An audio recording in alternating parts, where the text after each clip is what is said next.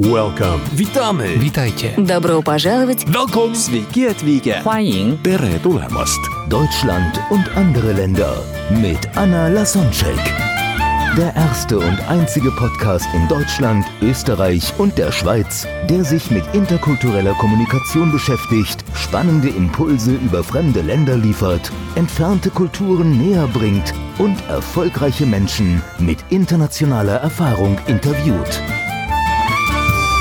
Heute bei Deutschland und andere Länder, Lucy Lu. Oh, I have the word intercultural, and for every letter, I've got a culture difference between, let's say, the Chinese and the Mhm. Germans. And I will give you two words, and I would like you to say, what do you think? Which word match with which culture?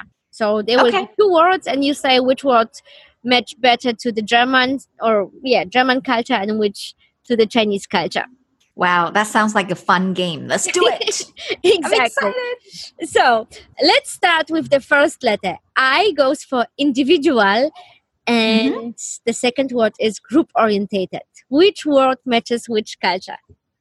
Individual matches German, and then group oriented matches Chinese. Great. Do you have a, a story you you you can connect with these words? Like, for example, you just realized why why, why did you why did you choose it like this? Because definitely, like Chinese people, they want to hang out, then it's like a group, and then we are very identified with the group that we're in for sure. And I find that German people is like, okay, you know, if I just if I wanted to go to movie by myself, you know, that's okay, you know. But Chinese people may think like, what? Only you're by yourself? Why? You know, why why are you by yourself? Yeah, they, they, they think they have to comfort you and they feel sorry and pity when you because Yeah, they, like, we want to be in a group. uncomfortable doing something on their own. They are used to go out with groups and and they just have this family connection, friends connections, this vitamin B, what you just said. Yeah, yeah. For example, that's why Chinese people love to eat.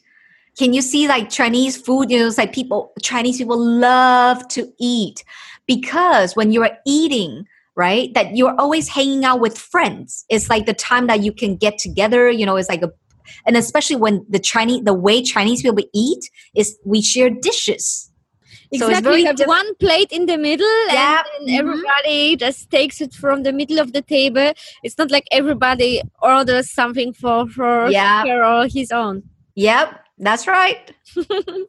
Okay, the second part is N going mm-hmm. for nearness or distance. What, what do you mean by that? Oh, so which word like nearness or distance goes better with Germans or with Chinese? When you say distance, are you talking about living distance or are you talk what kind of distance are you talking about? Oh, you can you can say physical distance. For example, um, body language. uh, If you touch each other or not, how can you? How do you stand next to each other when you don't know somebody? Or you can talk about the phy- psychological distance. So, how much of your private life you share, which we talk about. It's already Chinese before. definitely more near. Chinese near and then German more distant. Exactly, and it, it's the story we talked about it before. Yeah. Okay, the third one is task orientated or relationship orientated. Oh, this is so easy. Yeah, we talked German about it. Definitely task oriented and then uh, Chinese relationship oriented. Maybe do you have a story how how how important is it to to have relationships in China? Oh. Because I, I think I- in, yeah. in Germany, if you have something through relationship, you don't want to say it around and it's not something you are proud of because it means like your ability or what you can it was not enough that's why you needed relationship to get through for example to have a contract in business. And in china it's it's completely different. It's uh just opposite. If you have gained something through relationship it's a reason to be proud of. It means you are a person with friends. Yeah relationship it's like that's the basis of of business to be honest, because you know, like I just met somebody at church. Okay, she's a businesswoman in in Germany, and then successful. And then so when she met me, she's like, "Oh, I'm so glad that you're here, and I meet you." And immediately she's like, uh, "Can you come to my home? I'm gonna ask a chef to come and then cook for you." And then she ended up invited me to her house. It was just the first time that we met at church, and then she invited me to her house and then she asked uh, uh, invited a chef to cook for us and then she was like the whole time right that we didn't talk about business. We talk about her daughter. We talk about our experiences here. Just really like the personal stuff. And it was at the end then she's like yeah i think my business would need some help. And so so you know whereas in german german maybe it's like we don't mix business with relationship. Like Oh, for yeah. chinese you know yeah it's like yeah i want to build a relationship with you you or know you would that say um, first business and then private. So probably you would start with business topics, and if you still have time, you could share some personal things. Yes, when we, but that's very different in, in, you know, at least when we were doing the importing, exporting, back to that factory example, you know, the, the first thing, okay, when we first arrive at a factory, you know, what they do is, let me take you to this nice restaurant. What do you like to eat? And then we go to the restaurant and we talk about daughters, we talk about, you know, passion, blah, blah, blah, nothing to do with business. And then, and then later, after the eating, we go back to the office and talk about business. Exactly. okay. Yeah. The next couple of words is E for emotional or neutral. I think Chinese are definitely more emotional.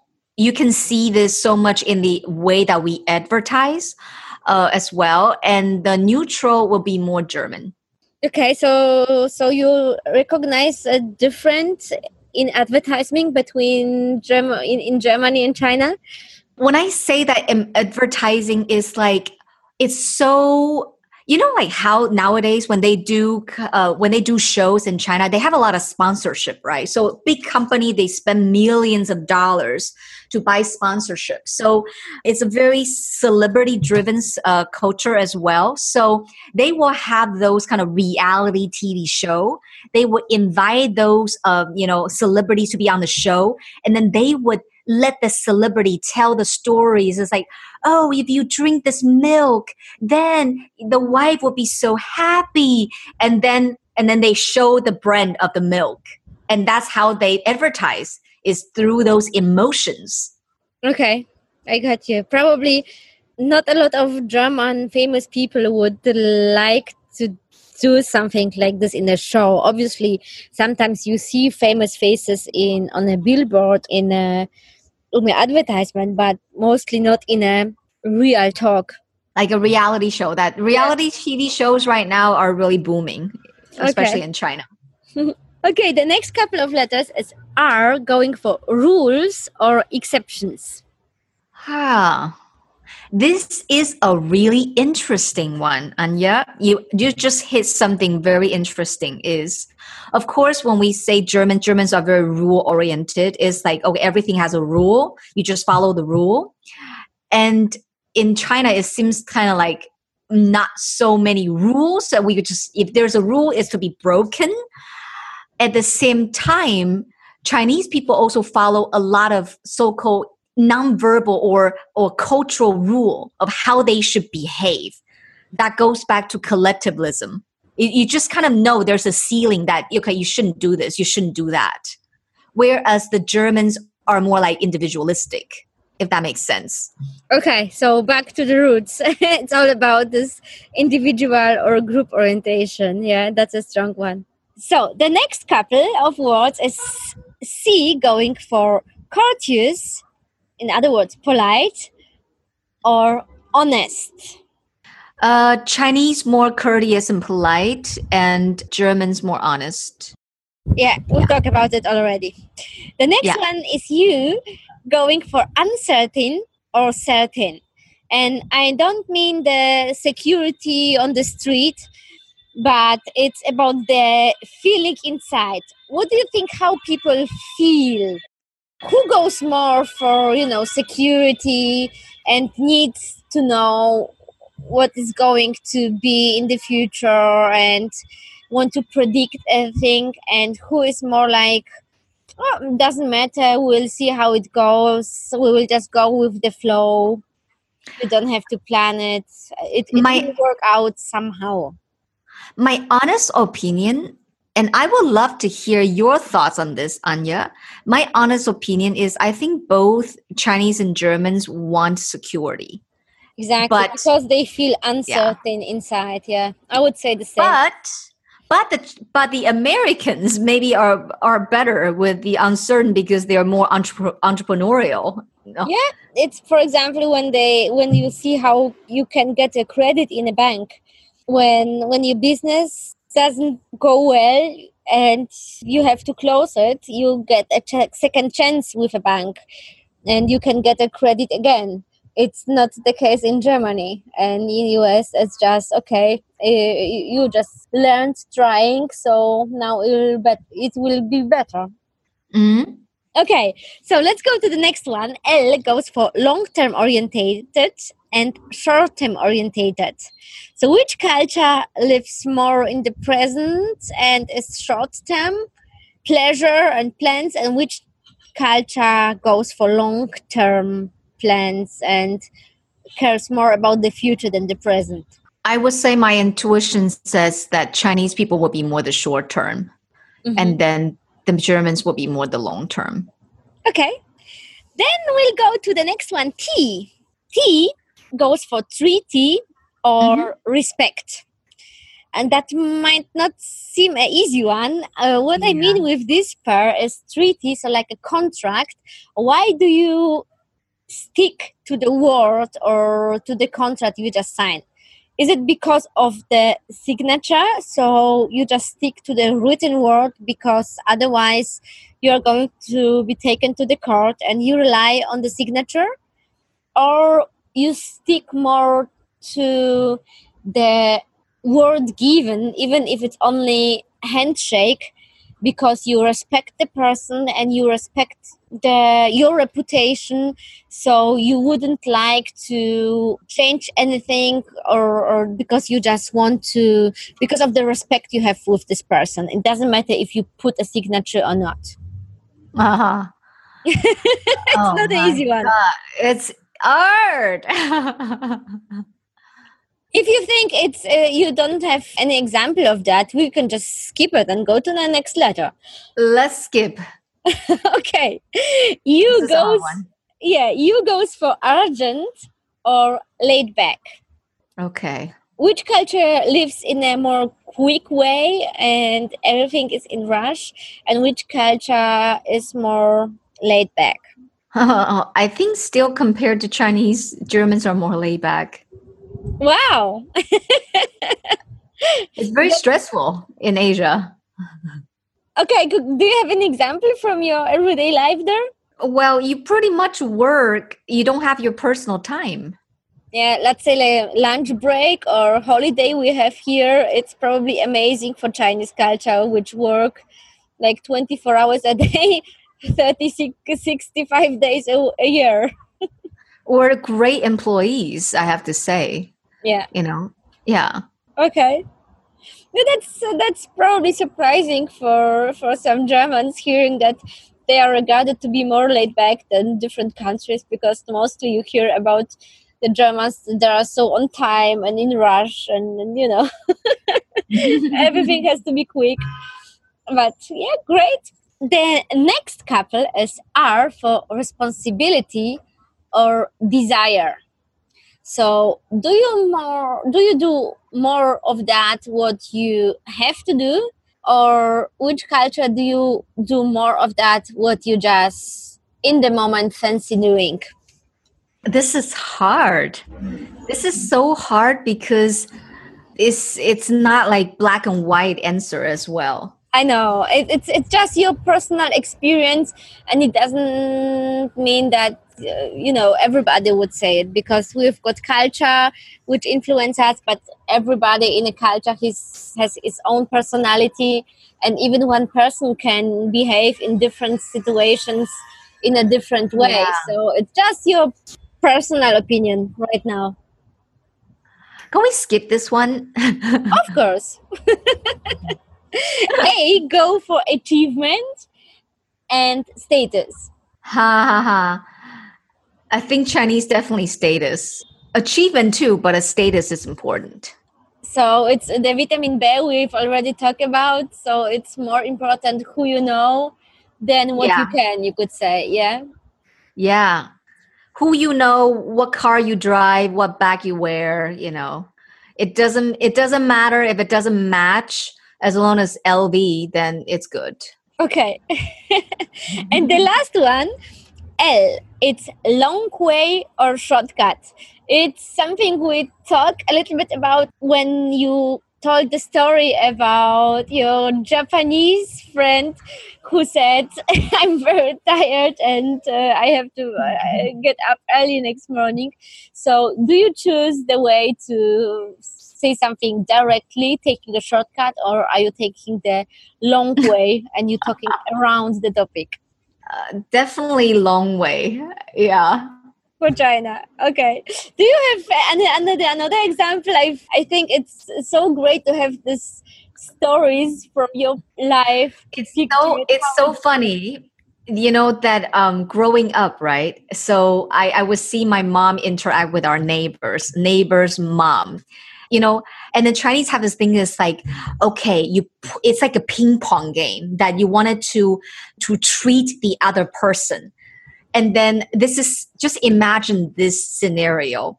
Two women you know standing with each other that we would go to our neighbor's house you know my mom would give my na- our neighbor a gift when my mom give the gift to the neighbor the neighbor would say no 不要啦不要 I means like no and then so she would push the gift back to my mom and my mom would say 要啦 means yes and then she would push again 不要啦 no 要啦好 and then they would push and pull push and pull like a ping pong and then eventually the neighbor would say oh 好啦 so the neighbor would say all right thank you very much it's crazy. So it would, like why don't you just it accept be- it? it would be very impolite to say thank you in the beginning. So you have to do this play, like you, kind of wanted to yeah you, you wanted to show the person like you don't just accept this you know like so easily like you're just expecting this but you're more like no no no no no you know you don't have to give it to me. No you you have this. And then so the person's like no no no you have this. Oh no no no no no you have this. And eventually you're like all right i'll i'll have it if you really want me to have it. Okay thank you. It's crazy Lucy, thank you so much for the interview. Uh, I would love to talk to you for longer, but we already spread the time. So, just uh, at the end, I know you've got your own podcast and you have the chance to tell people how can they contact you. I'm sure you inspired them with your story about learning English, and maybe there is somebody who wants your help at performance in English, being on stage and uh, doing presentations English. So, how can they find you? How can they contact you? How can they get to know you more?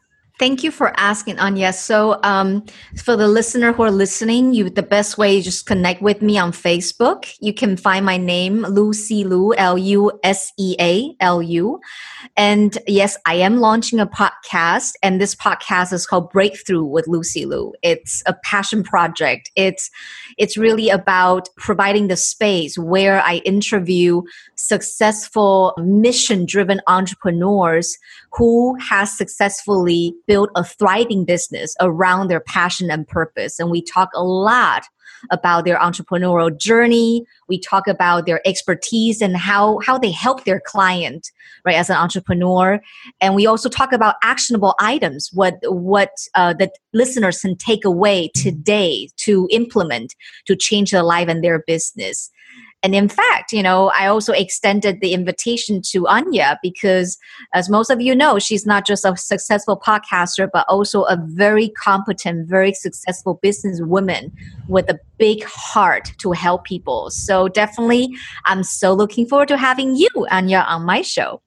Thank you very much, dear Lucy. It's so so great to know you, and I'm happy that we met each other thanks to the business. So That's in my right. life, uh, business and private really mix. I, I couldn't do it with so many hours if I didn't meet so many great people and if I didn't have the feeling that it makes the world a better place to live because I just want to prevent people from some mistakes I've done as I moved to Germany and I just want people to broaden their horizon and you do it with teaching English and performance so that a lot of people are able to share their ideas on stage and my focus is to broaden the horizons through different cultures so that people know the way we live here in Germany it's only one possible way of living and there is so much more all over the world That's right. Yes. okay great so i'm happy to see you very very soon and We to will. your podcast listeners i hope you could understand the interview in english and looking forward to talk to you soon Bye. Welcome. Witamy. Witajcie. Добро пожаловать Welcome. Sveiki atvykę. 欢迎 Tere tulemast. Deutschland und andere Länder mit Anna Lasonczek. Der erste und einzige Podcast in Deutschland, Österreich und der Schweiz, der sich mit interkultureller Kommunikation beschäftigt, spannende Impulse über fremde Länder liefert, entfernte Kulturen näher bringt und erfolgreiche Menschen mit internationaler Erfahrung interviewt.